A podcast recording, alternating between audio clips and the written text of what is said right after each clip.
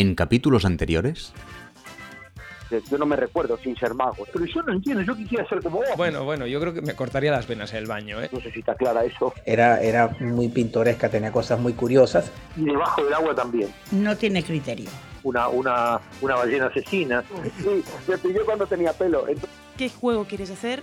Sí, señor. Pero yo siento que los magos no nos hemos puesto. Este, Este no sé si tengo que responderlo yo, ¿eh? Hostia, puta. Y esto es así. Qué bueno, qué bueno es ese tío. Un negocio multimillonario. Yo tengo una, una queja de eso. ¿Qué, qué, eh, qué, qué? Yo te- Debe hacer milagros también, pero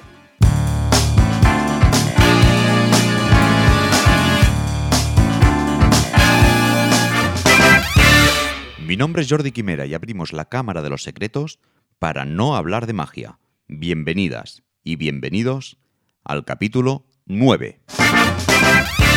En el programa de hoy damos la bienvenida a Sergio. Sergio, ¿cómo estás? Muy bien. Eh, feliz con el medio del coronavirus, pero bien. Viviendo en La Coruña.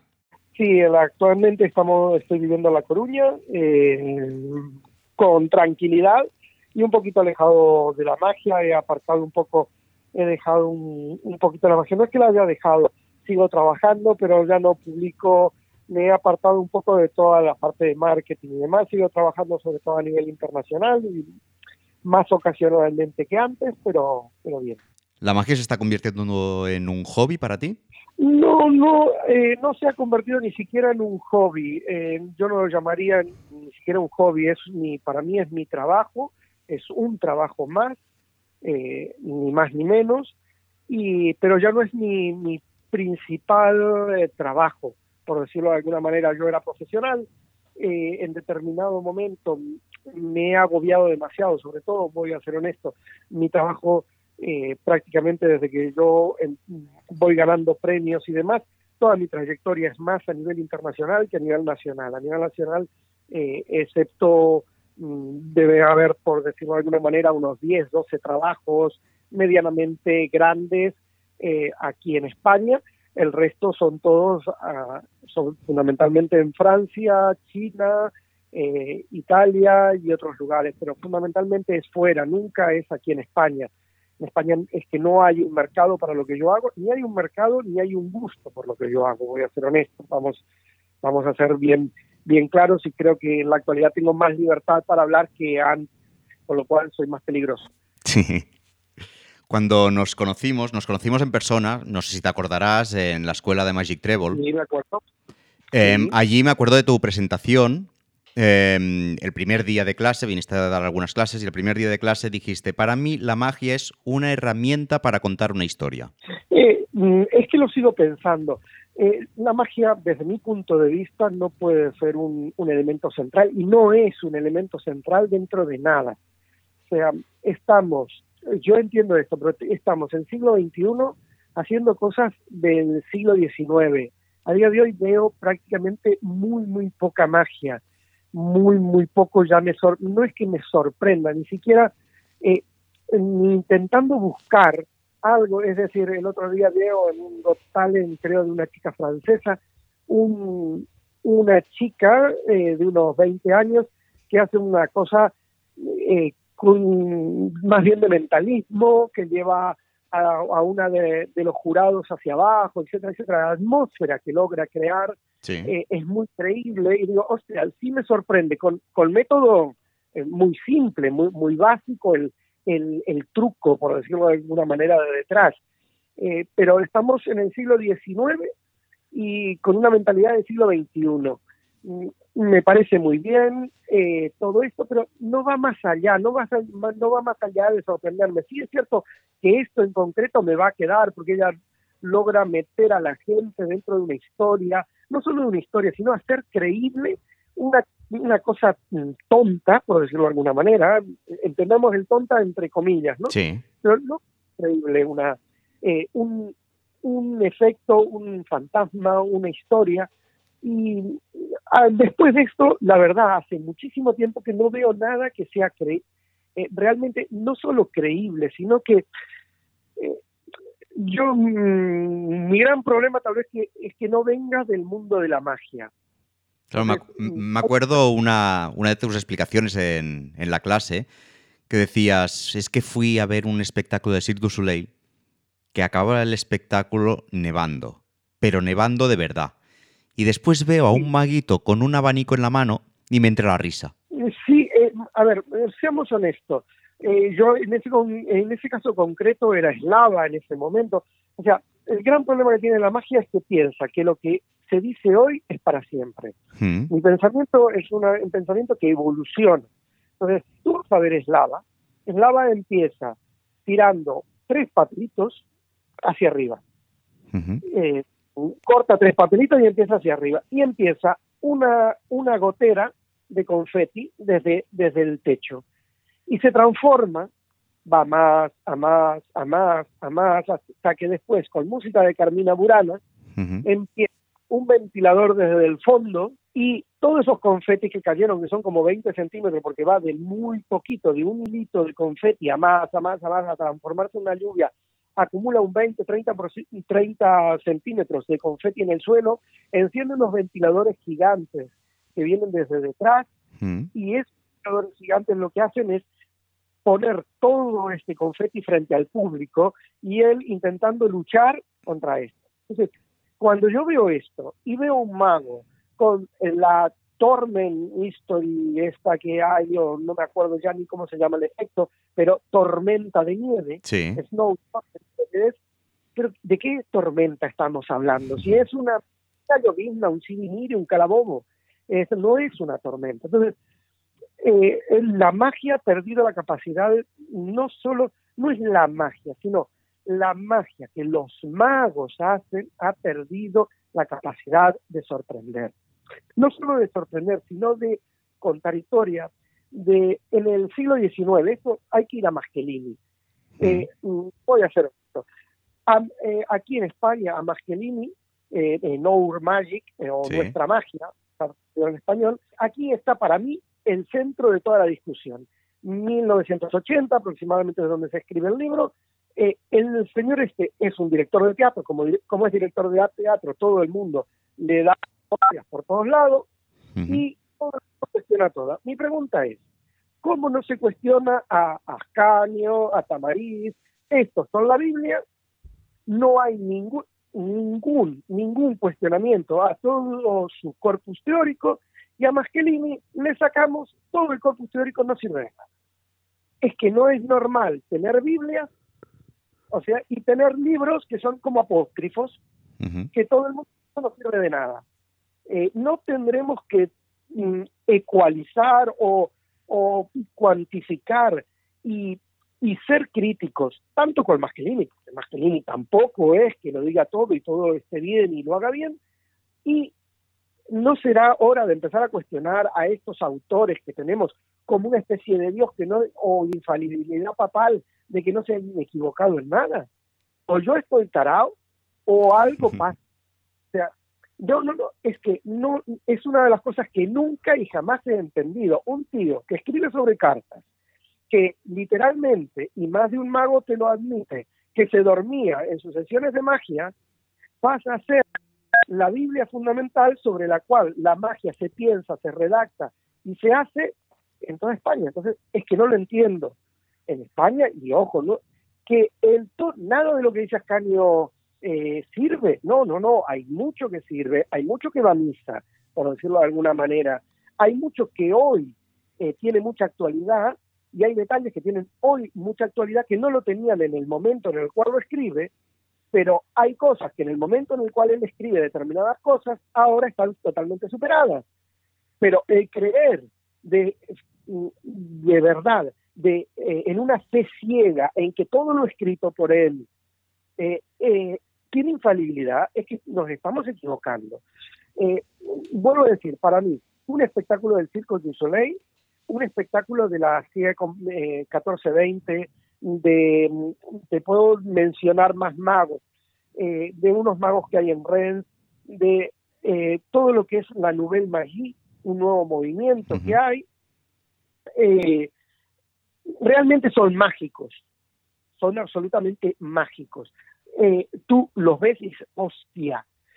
Y Incluso, yo recuerdo, hay una compañía que trabaja en el tema de la Nouvelle Magie, donde hay un espejo, un espejo así casi a 45 grados, y hay un chico que interactúa con el espejo. Debajo, en el suelo, hay una chica que se va moviendo, pero en determinado momento la escena, lo que se va contando es tan pero tan fuerte que uno logra anular la chica que está en el suelo centrándose en los dos protagonistas principales, que son el reflejo que se ve en el espejo, el protagonista, que cuentan una historia de amor, de encuentro, de desencuentro, de imposibilidades, y es ahí donde uno dice, hostia, realmente es absolutamente mágico lo que me están contando. La supresión de la credibilidad es tal que puedo anular la, la persona. No me importa realmente lo que está pasando, no me importa ver el truco, pero es tan, pero a tan, tan mágico que supera con creces a cualquier mago que me está haciendo las cosas. Entonces, claro, yo entiendo que hay un mago para mago, yo nunca fui, voy a ser honesto, yo nunca fui, y hay un mago para público. Y ya no sé si llamar mago. Hay, tiene que haber performance. No podemos eh, renunciar. Estamos discutiendo si el, el hay, si es actor, no es actor. Disculpe, señor. Discúlpeme. Usted quiere pertenecer al teatro. Usted quiere dignificar la magia. Quiere que la magia eh, defiende que la magia es una disciplina teatral. Pues, hijo mío, arriba del escenario lo que hay son actores. Mm, mm, es muy corto, o cantores, o eh, performance, o dancers. ¿Y por qué no magos? ¿Por qué no? Porque la magia lo que hace es tener un truco. O sea, en el siglo XIX, desde mi punto de vista, en el siglo XIX, sí, la gente se creía eso. Es como que el que tiró la moneda y descubrió el espejo debajo eh, de la mesa. Rompió esto, rompió la magia, rompió el encanto y no quedó nadie. ¿Por qué? Porque todo el mundo se estaba creyendo eso. A día de hoy nadie se cree eso excepto en el mentalismo. Nadie se cree esa historia. Entonces, si nadie se cree esa historia, seguimos en una especie de bazar o de zapping que hay como una gran insatisfacción. Cuando yo voy, me, voy de un espectáculo, vamos a poner de David Copperfield. ¿Qué hace David Copperfield? Vuelan, se corta al medio eh, que tiene dos o tres versiones de este corte en medio, y qué más. Eh, después, ¿qué recordamos? Que pasó la muralla china y poco más. ¿Qué efecto más hace Copperfield? El de la rosa y cuál más? El de un vídeo que van apareciendo cosas reales y cuál más? ¿Me puedes decir otro más? Si te digo, dime 10 efectos, entonces hay un problema toda persona tiene que tener la capacidad de poder contar es lo que sucede. Si no hay un hilo conductor, y ya no estoy hablando de magia teatral, en determinado momento era uno de los defensores hacer ritmos de una especie de cuento, de poder contar eh, que tuviera una introducción, un nudo y desenlace. Pero he aprendido que no, que también hay otras formas de contar. Hay lo que se llama un teatro de sensibilidades, o sea, si yo voy a Philippe Gentil o a Jean Thierry por ejemplo, es el nieto de Charles Chaplin, hmm. utiliza montones de elementos de magia. Tiene una, una, una cosa similar a la mía, que yo ni, siquiera lo conocía, que es una, una pesadilla. Es alucinante. Tú entras allí, pero claro, hay un trabajo corporal que es de la hostia. Lo que yo hago es una tontería a comparación de lo que hace James Thierry. Logra 20 veces más con 20 meses menos de efectos de impacto mágico. Si vamos a Philippe Gentil, exactamente lo mismo. Philippe Gentil es una compañía que, si no me equivoco, es inglesa y con menos hace más. ¿Por qué? Porque todo lo que hay, toda la atmósfera que crea, hace que uno se deje no solo de preguntar, sino que empiece a fascinarse por todo lo que sucede en el escenario. Y el impacto es mucho mayor ¿Por qué? Porque el mago está acostumbrado a eh, ser Juan Palomo. Yo me lo viso, yo me lo como, hago todo, esto haría esto, y todos hacemos esto, y lo hemos hecho. Ahora, cuando tú ves o trabajo en una compañía, y no con una gran inversión de dinero, Philippe Gentil fundamentalmente es un titiretero, no con una gran inversión, James Thierry sí que tiene a veces mayores inversiones, pero no hay grandes, grandes inversiones para como una compañía teatral. Podemos ir a las a 14-20, podemos ir a un chico de Rennes que ahora justo se me ha ido, pero es, es la hostia lo que hace con eh, simplemente con también con un teatro muy visual que incorpora elementos de magia, incorpora eh, incluso elementos que son ahora están muy de moda la parte de hologramas. Mm. Eh, hay uno de los campeones del mundo, eh, re- perdón, pero no me estoy acordando mucho. No hay problema. Ya, ya buscaremos. Jackson Latimer. Después que va de Jackson, de Jackson Latimer, el francés, que hacen las cosas con los cubiletes, Sí. que aquí estuvieron años criticándolo, porque se le ve, que se le ve el dedito, que se le ve el- la uña, que se le empieza a ver, porque no tendría que haberlo hecho así. A ver, eh, eh, no has entendido absolutamente, ni perdón con la expresión, no vas a ni un pedo de todo esto. Déjate llevar por la historia, por lo que está contando. Este señor que juega al borde de la esquizofrenia. Rafael Navarro es un poco aquel que hila todo lo que sería la Nouvelle Magie.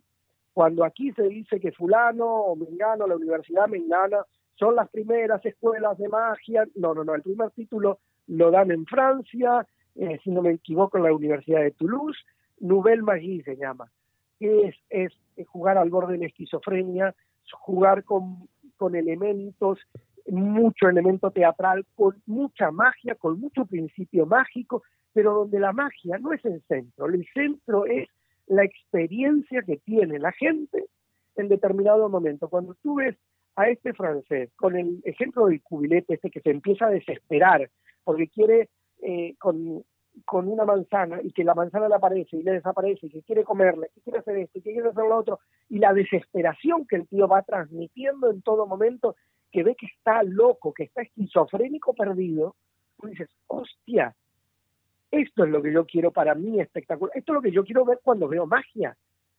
Separemos a veces, y yo no me voy a meter con aquel que quiere ganarse el pan, que hace boda, bautizos y comuniones. Está muy bien y es una magia muy válida y demás. Pero cuando nosotros empezamos a hablar de que la magia eh, tiene, tiene categoría teatral, dejémonos de hostias y empezamos a hacer cosas en serio.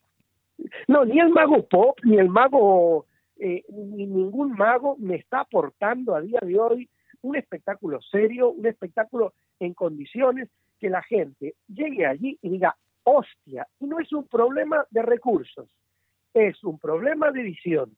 Y esto no lo soluciona el dinero, porque hay grandes producciones que no lo va a solucionar el, el, el dinero. Lo que lo va a solucionar es las ideas, el empezar a pensar de otra forma, el salir de la zona de confort, el tener la capacidad de enfrentarse a determinados eh, lobbies que hay dentro de lo mágico con respecto a los ascanianos, a los tamaricianos y a los talibanes de la magia. Me da la sensación que nos podríamos poner de acuerdo eh, en un punto de partida.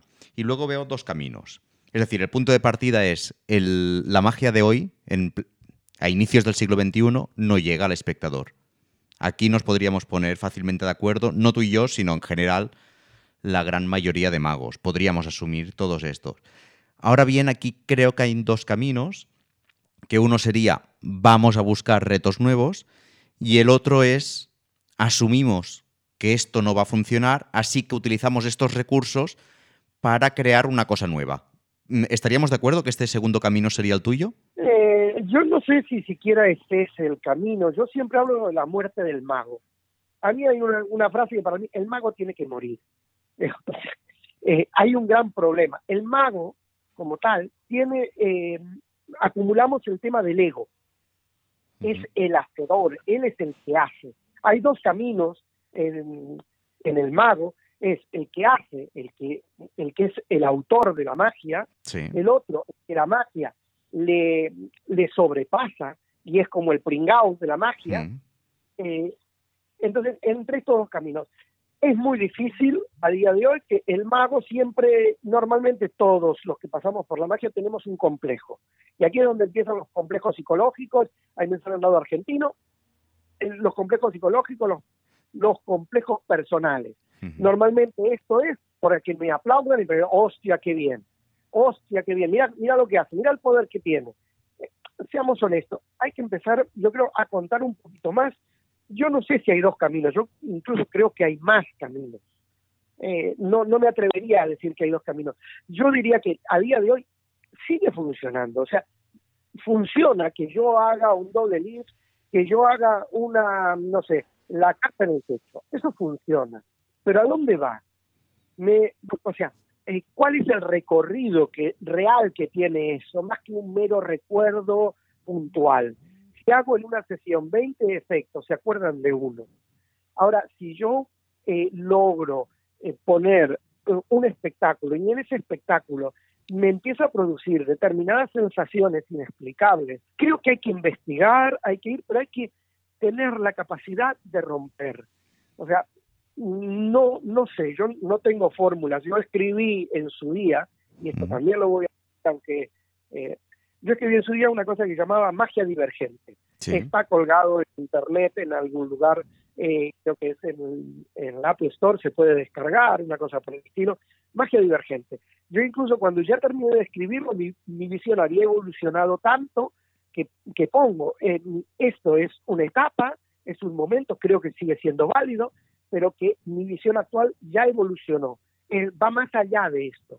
Es como una etapa intermedia que yo tuve. Sí. Eh, en este libro de, de, de magia divergente intento co contar eh, precisamente esto, dif encontrar diferentes caminos, encontrar, criticar eh, mm, elementos tanto de Tamariz o invitar a que el lector sea crítico, mm, invitar a qué es la presentación, mm, la magia argumental o el poder contar una sensación, una, un momento, algo que a mí sea más envolvente incluso que la magia. En definitiva, vamos a ser honestos, a día de hoy hago internet, cómo se corta David Copperfield y tengo todos los métodos, están al alcance de todos.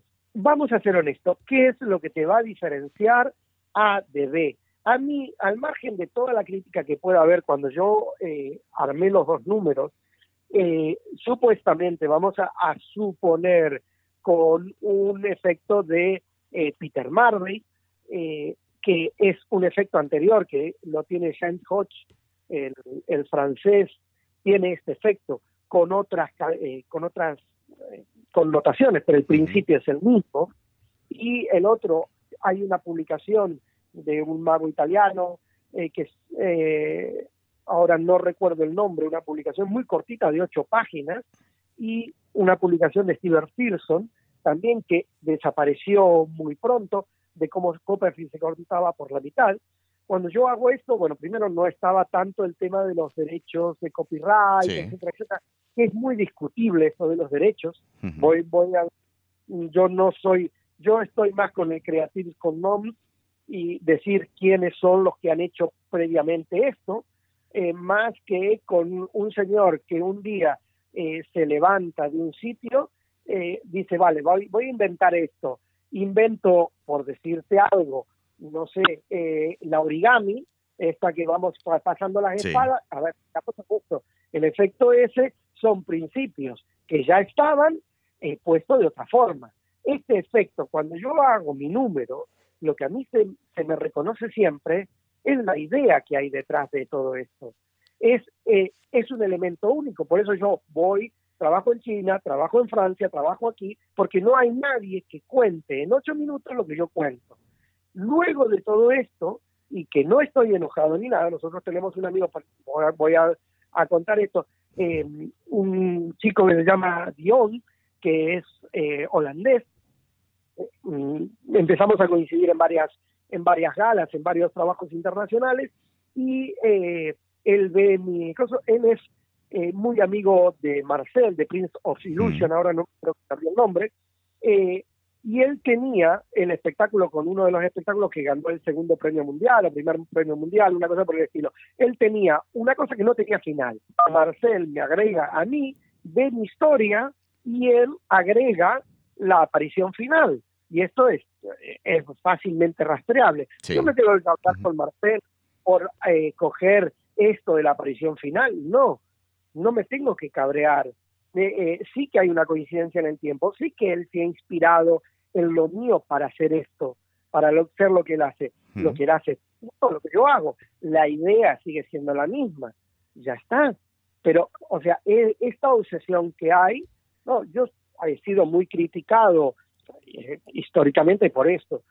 Yo no tengo que hacer nada, ni pedir perdón a nadie, ni nada. Yo lo que sé es que hay una forma original de contar. Esto me ha llevado a trabajar por el mundo. Eh, de hecho, eh, en- el año pasado trabajé en, en China nuevamente, eh, con, con esto, pero por la idea. ¿Tu número cuántos años tiene? Mi número tiene 10, ya está en decadencia. Es un número que tiene más de 10, tiene 11 años. Es un número que ya está viviendo los últimos coletazos. Eh, si los magos jóvenes piensan que eh, su número va a durar 10 años, que se lo olviden. Yo he agarrado el de los 10 años. O sea, esto eh, en los 70, por, por ejemplo, Mayoral sigue viviendo del, del primer número que Sí. tiene. Mayoral, etcétera, etcétera. De ahí en más, los números empezaron a durar cada vez menos, cada vez menos, cada vez menos, y ahora duran 5, 6, 7 años. Como mucho. No, como mucho. Y después de eso ya se fusiló. Monique Nakachian te da la, la agenda de Monique, que es una representante a nivel internacional, que por cierto, eh, lo voy a decir ahora, porque nadie dice, o sea, aquí el gran problema que hay en España es que son todos unos tacaños, unos amarretes y unos, bueno, no vamos a seguir con... Tú le, yo, para, por ejemplo, cuando trabajé en Monte Carlo, que fue uno de los últimos números, Mm. empecé a preguntar, "Y fulanito, fulanito, menganito, ful- hay un mago que me ha ayudado, Selvin. Selvin me ha ayudado, es, pero es el único que me ha ayudado. Pero yo quería contactar con Monique Nakachian. Monique Nakachian lle- lo lleva eh, Le Cabaret Dumont, lleva, llevaba, era una de las que llevaba el Festival de Monte Carlo, junto a Patrick Urdequén de Monte Carlo. Son los dos mayores agentes internacionales de todo lo que tenga que ver con circo y números de cabaret a nivel mundial. Entonces, cuando tú contactas con ellos, le envías un CD, un DVD, ellos te van a decir, vale, me interesa, no me interesa, bájamelo a tres minutos para el, o a cuatro minutos como máximo para el, el cabaret, o te voy a poner en tal lado, o no te pongo en ninguno porque no me gusta. Sí. Entonces, tú quieres, lo envía. Uno es Tavel International Agency. Este es uno de los que lleva el... Yo para esto tuve que sudor y lágrimas. Tuve que, que para obtener este solo contacto. Y con Patrick que es más de lo mismo. ¿Qué- ¿Cómo puede ser que yo le pregunto al mago que está trabajando con ellos me dice, no, es que claro, bueno, vale, para que tú veas la, la calidad mágica que hay, hay un mago catalán que coincidimos en un, en un festival donde yo mm, a través me vio, el señor eh, ya falleció, hace muy poquito que falleció, que estuvo en Cataluña también, que era Dominic Webb, fuimos allí al festival, coincidimos en el primer año y el señor me dijo, pero ¿qué haces tú aquí? Un mago, Ujú. un mago que yo que consideraba casi mi padre más, ¿qué haces tú aquí? Me dijo, si tu número es una mierda, es literal. No, no, no, pero me lo dijo tal cual. ¿Qué fue lo que pasó? Eh, Yo gané, era el único que creo que hasta la actualidad sigue teniendo eh, doble premio, el premio del público y el premio del jurado. Nunca había coincidido. Mi número se lleva el premio del jurado y el premio del público. Y después era mi amigo. ¿Qué estamos haciendo? Y después vamos, coincidimos en Suiza nuevamente. Mi inglés es fatal, pero pelotudo lo soy. Ahí me sale lo argentino. Y me empieza a criticar eh, delante del resto en inglés. Eh, a ver, no puedo hablar inglés, pero más o menos lo entiendo. Hay una lucha de egos muy complicada.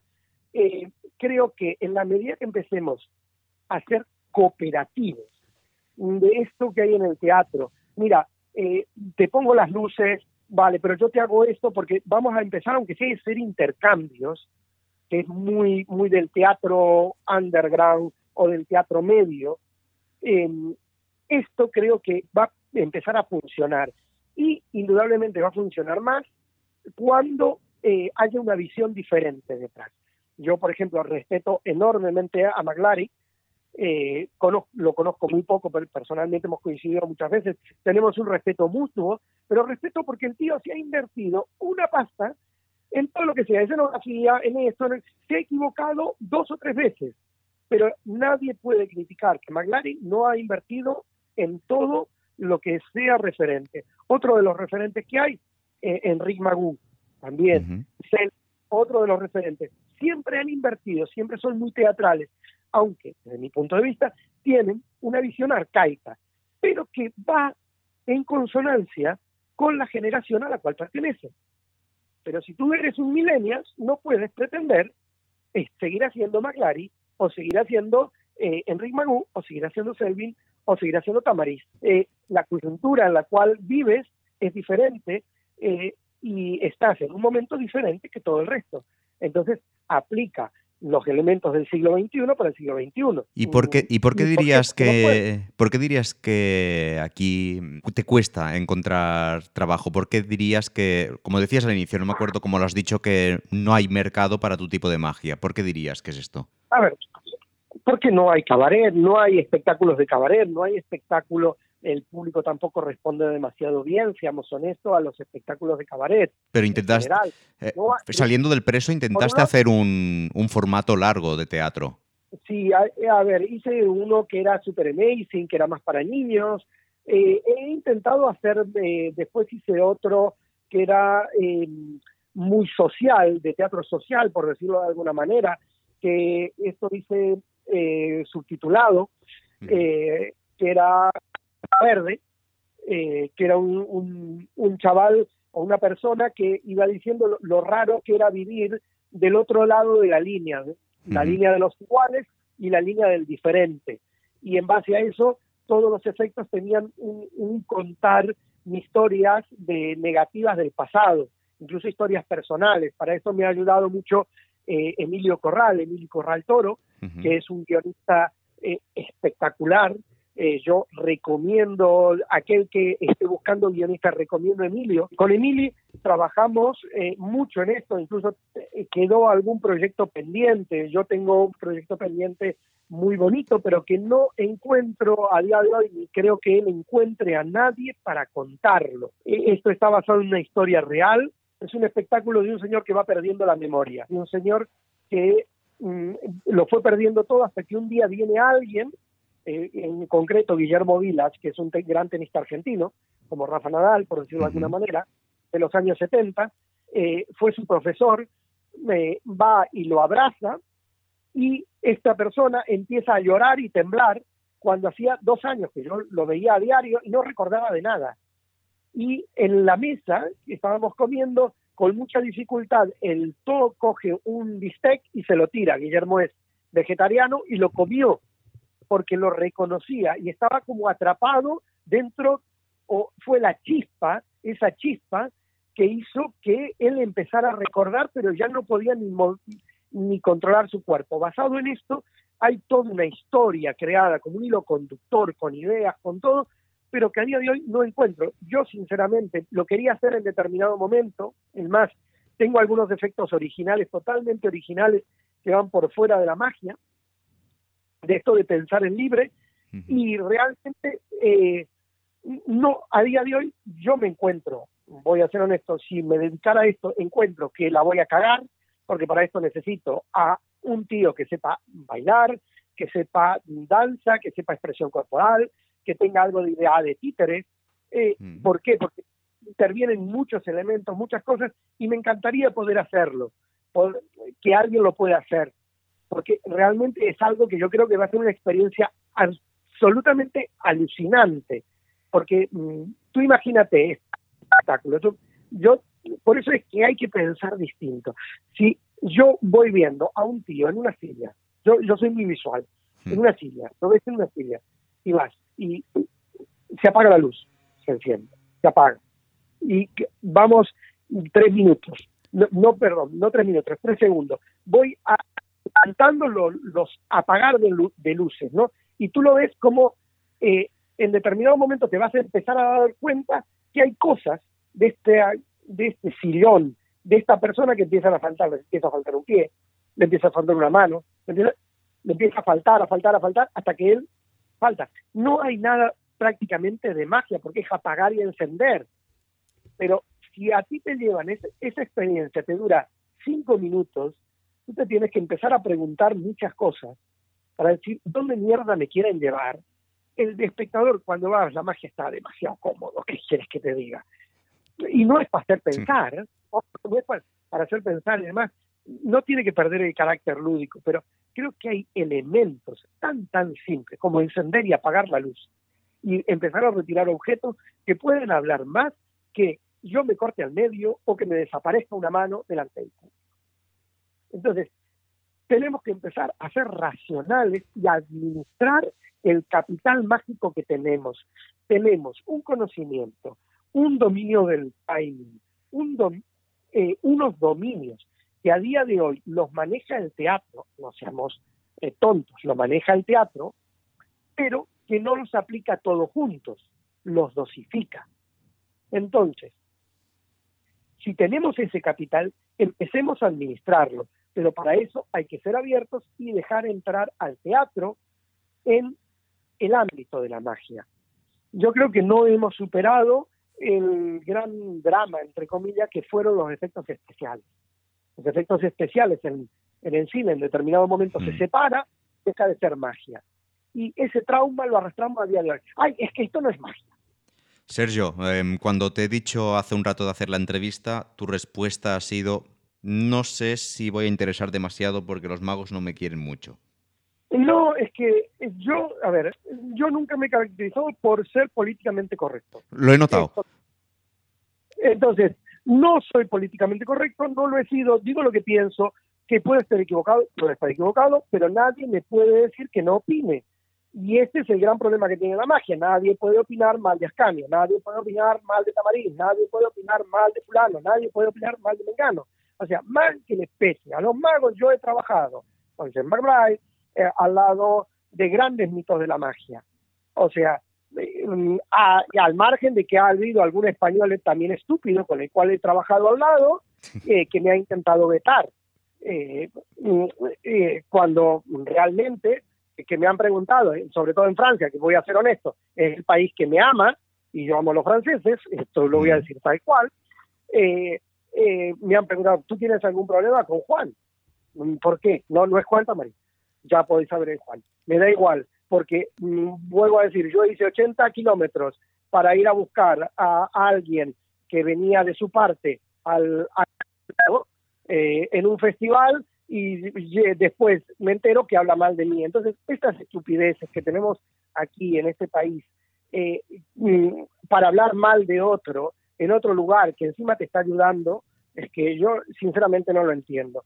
Entiendo que haya gente que le caiga mal, entiendo que haya gente que eh, considere que la muerte del mago, eh, esto que yo hablo, que la muerte que tiene el mago tiene que morir y que hay que poner una espada y que matarlo si no muere solo, eh, no le caiga bien. Pero eso no quiere decir que mi pensamiento sea no válido o mm, fácilmente puedo decir, mira, no estoy de acuerdo contigo, no estoy, es un tarao, ya está, y sigo haciendo mi vida. Yo no impongo nada a nadie.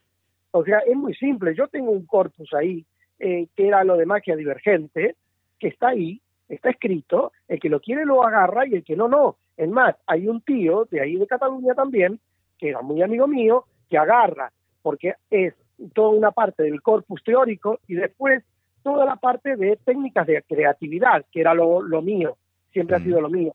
Eh, técnicas de creatividad todas las técnicas de creatividad él las hizo de otra forma, las metió, o sea, básicamente copió de otra forma lo que yo había hecho. Pero no es que, y después viene y me dice, ah, mira lo que hice. ¿Cómo que mira lo que hice? ¿Quieres que yo te firme el libro ese? No, no te, lo, no te voy, no te prohíbo que pongas mi nombre. Porque si tú me, me, dices, mira, tu libro es una mierda, pero voy a coger de todo lo que tú has puesto y lo voy a poner a mi estilo, yo te digo, sí, te pongo el sello, la rúbrica, el más, hago publicidad también. Pero lo que me jode es lo otro, que yo te saco lo tuyo, ni siquiera te digo nada, sobre todo siendo amigo, y te lo vendo por el otro lado y me anticipo eh, dos o tres meses a tu salida. O sea, a mí me, el libro Magia Divergente está donde está, en la Play por una sencilla razón, porque una editorial contacta conmigo, yo hago todo, eh, hacemos, hacemos correcciones. Cuando ya estaba a punto de salir, el Consejo de Magos, que nunca me he enterado quiénes son, pero lo sospecho, eh, ha decidido que no lo publiquemos porque, claro, pero a ver, tío, no te lo dije yo a esto, que primero te iban a decir que no, y segundo, que lo que yo digo y lo que escribo no interesa a nadie, y que publicar mi libro iba a ser una ruina. Te soy sincero, en algunas cosas de las que has dicho estoy de acuerdo, y en otras no, pero aún así, Aquí, Pero aquí, tienes, aquí tienes una ventana abierta para venir y cada vez que, tengas algo que, que contar o algo que expresar, aquí tienes una ventana donde poder exponerte. Lo mejor de todo es no estar de acuerdo. El problema de la magia es que todos están de acuerdo con que la Biblia es fulano y la y los eh, los libros sagrados y los dogmas son A, B, C, D y E. No hay dogmas. En todo caso, el dogma desde mi punto de vista es el teatro, es la experiencia que tú cuentas, que experimenta el público. En definitiva, la magia no la hace el mago, o sea, ¿qué significa? Tú haces los principios, pero ¿quién dice si es magia o no? Es el público. Eh, por cierto, por la duda, Magil Nubel está registrado aquí en España, porque ya otros que se han enojado también y demás, está registrado a nombre mío y a, nombre de Emilio Corral. Si alguien quiere usarlo, no tenemos problema en dar el nombre gratis, Nubel Maggi. Lo que no queremos es que se prostituya, porque aquí tenemos la el gran privilegio de poner a cualquier a cualquier mierda Nubel Maggi. Y no, yo lo que hago eh, dentro de, mi espectáculo del preso no es Nubel Maggi, ¿vale? Pero se acerca bastante. Pero yo mismo sé que eso no es Nubel Maggi. Simplemente por seguridad, porque cualquier cosa, si hizo magia teatral, eh, vino y voy a hacer aquí, voy a repartir de vuelta. El mago pop hacía magia teatral, no, una, una mierda, perdón. Hablo muy, una mierda, no hacía magia teatral. Lo que hacía era buscar una excusa para decir en determinado momento, todo lo que habéis vivido es fruto de un sueño. No, no, no, no. Eso no es magia teatral. Eso es meter con calzador determinadas cosas, que es lo que normalmente se hace. O sea, nosotros estuvimos con Super Amazing, que era un espectáculo de mierda, que era un espectáculo muy cortito, muy chiquito, eh, de una hora, para niños.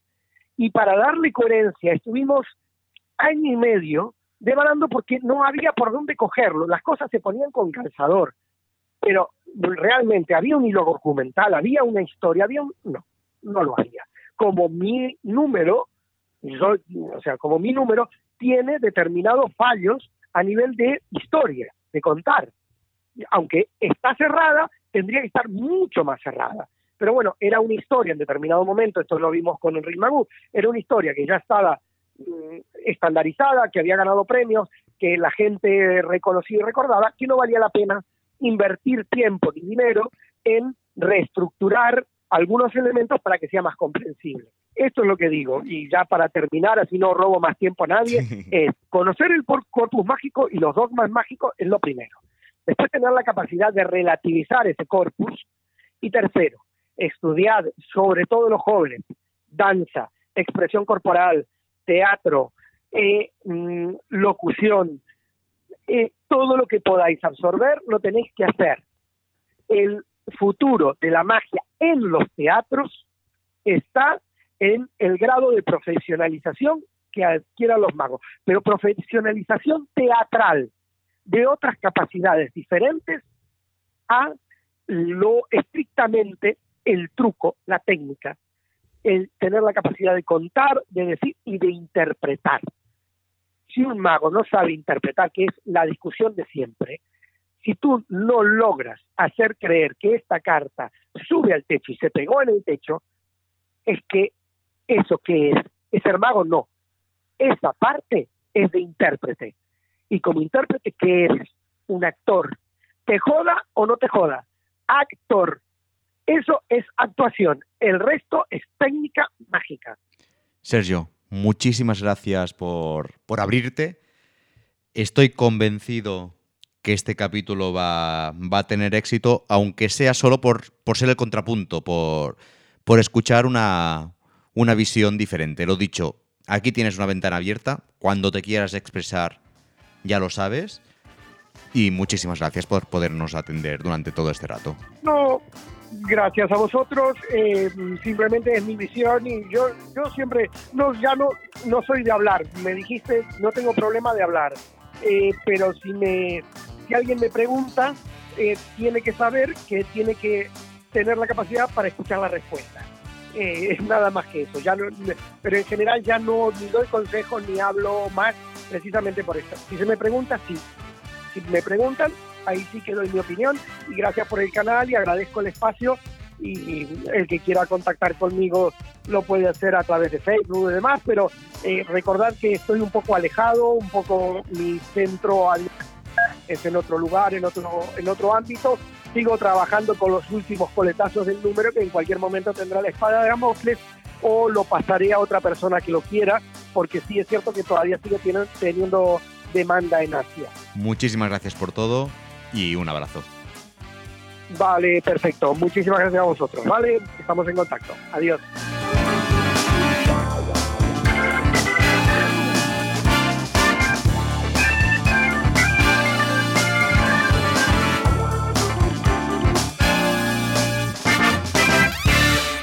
Uy, ¿cómo lo ha hecho?